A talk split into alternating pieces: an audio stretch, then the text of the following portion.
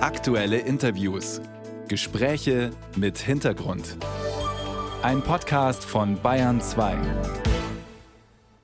Zu denen, die den Kampf gegen den Rechtsextremismus schon länger führen, gehört auch das Bayerische Bündnis für Toleranz. Das ist ein Zusammenschluss unterschiedlichster staatlicher und nichtstaatlicher Organisationen, den es seit mittlerweile 18 Jahren gibt. Und diese Organisationen, die wollen Rechtsextremismus, Rassismus und Antisemitismus etwas Positives entgegensetzen, nämlich eben Toleranz. Der Sprecher dieses Bündnisses, das ist qua Funktion der evangelische Landesbischof und das ist seit Ende Oktober Christian Kopp, jetzt live bei mir im Bayern 2 Studio. Grüße Sie. Guten Morgen, Herr Buschek. Das Bündnis ruft auf seiner Homepage gleich ganz oben auf, sich an diesen friedlichen Kundgebungen gegen Hass und Hetze zu beteiligen. Was glauben Sie, was können diese Demonstrationen ausrichten? Ich fange mal gleich mit dem an, was Sie gerade einen Beitrag hatten, die Omas gegen rechts. Die machen das ja schon lange. Die stellen sich hin. Über uns wohnt Claudia. Claudia ist großartig, Ärztin, schon in fortgeschrittenem Alter. Wie sagt, wir müssen raus. Und genau das haben ganz viele Menschen in Bayern, in Deutschland in den letzten Wochen gezeigt. Wir, sie, sie haben sich sichtbar gemacht, sie haben anderen gezeigt, wir stehen für Demokratie, wir stehen für Menschenwürde und wir lassen nicht zu, dass äh, bestimmte Themen wie Remigration, das habe ich ja ein Wort, das ich jetzt neu gelernt habe. Deportation wäre das passendere eigentlich, ja. Ja, dass so etwas bei uns politische Wirklichkeit wird. Das muss demaskiert werden. Da, muss, da müssen jetzt viele zusammenkommen. Den Beitrag fand ich total schön.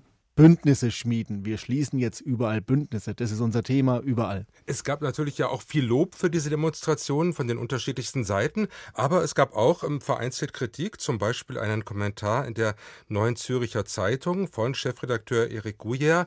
Da äh, hat dieser gemutmaßt, dass diese Demonstrationen die potenziellen AfD-Wähler, und darum geht es ja auch, AfD-Wähler äh, zu verhindern oder sie dazu zu bringen, was anderes zu wählen, dass aber diese Demonstrationen Demonstrationen ähm, potenzielle AfD-Wählerinnen und Wähler eher noch bestärken würden, quasi als Trotzreaktion. Glauben Sie, dass da was dran ist? Also ich weiß nicht, wie äh, wir da ein Stück weiterkommen ähm, bei dieser Analyse, wer ist ein potenzieller AfD-Wähler. Ich halte es für sehr, sehr wichtig, mit Menschen im Gespräch zu bleiben. Menschen auch, die im Moment so das Gefühl haben, sie werden nicht gehört. Äh, ihre Belange und auch ihre Bedürfnisse werden nicht gesehen. Ich bin nur fest davon überzeugt, dass ähm, die AfD zum Beispiel sehr, sehr präsent in Social Media.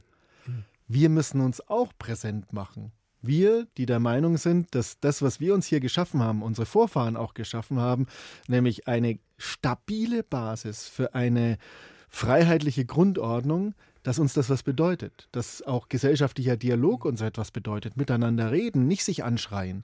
In Social Media, äh, in vielen AfD-Beiträgen wird sehr viel geschrien, also sinnbildlich. Und deshalb, ich glaube, dass Menschen davon überzeugt sind, wenn sie in ihren Nachbarschaften erleben, der und die und jener, die stehen jetzt auch auf für Demokratie. Ich war in München auf der Demo, da waren alle möglichen Personen da.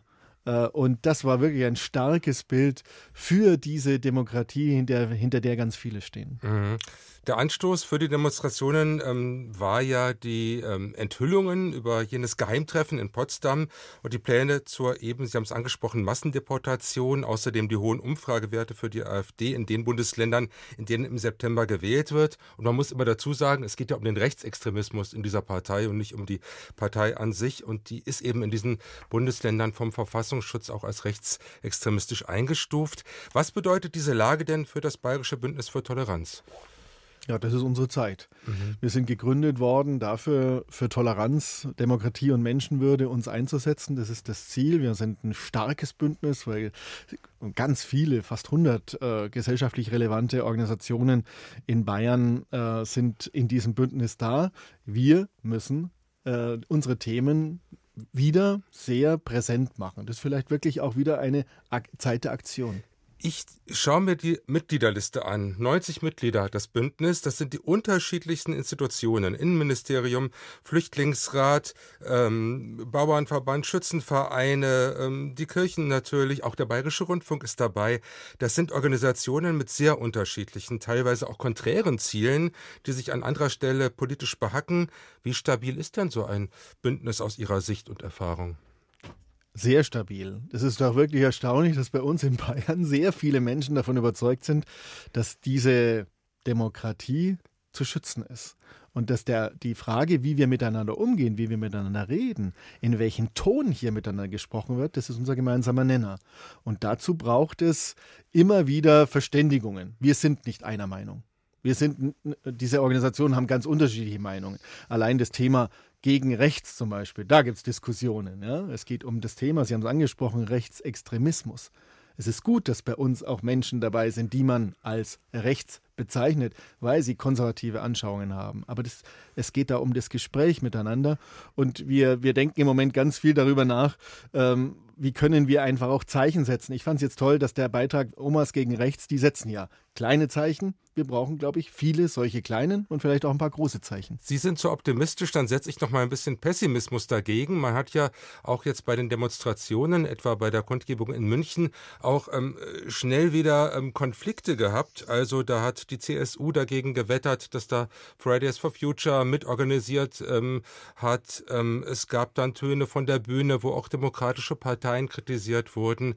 Kommt so eine breite gesellschaftliche Front nicht doch auch schnell wieder ins Bröckeln? Also wir merken das äh, ganz, ganz stark, dass das sehr sensitive Themen sind, über die wir sprechen. Ja? Es wird sehr plakativ gesprochen. In München wurde auch manches Plakative gesprochen. Aber die Frage ist, worauf schauen wir? Schauen wir auf die Zwischentöne oder schauen wir auf die Haupttöne? Und auch in München bei der Demo war der Hauptton wir wollen das hier gemeinsam. Wir wollen hier, dass alle Menschen äh, ihre, ihre, ihre Würde und ihre Unantastbarkeit nicht verlieren. Und deshalb ist es, glaube ich, gut, dass wir so gemeinsame Nenner finden. Wir planen im Moment für den 21. März, für den Tag äh, gegen den Rassismus, so ein Zeichen um dreiviertel zwölf möglichst viele Bayerinnen und Bayern ein Zeichen gegen Rassismus. Wie kann dieses Zeichen aussehen? Ach, da gibt es viele Möglichkeiten. Wir haben so ein Banner äh, von unserer Bündnisorganisationen, rufen wir dazu auf, dass die mit diesem Banner etwas machen. Entweder ein Foto oder einfach Gesicht zeigen für die Menschenwürde oder in den Schulen. Die Schulen werden sehr dabei sein, irgendeinen kleinen Flashmob. Also einfach kreativ werden für das, wo ihr sagt, wir wollen heute mal ein kleines Zeichen setzen in ganz Bayern. Also, der Kampf gegen Rechtsextremismus geht weiter und der evangelische Landesbischof Christian Kopp, der ist da voller Optimismus, höre ich raus. Auf jeden Fall. Wir lassen nicht nach bei dem Thema. Dann sage ich danke für Ihren Besuch. Herzlichen Dank, Herr Buschek.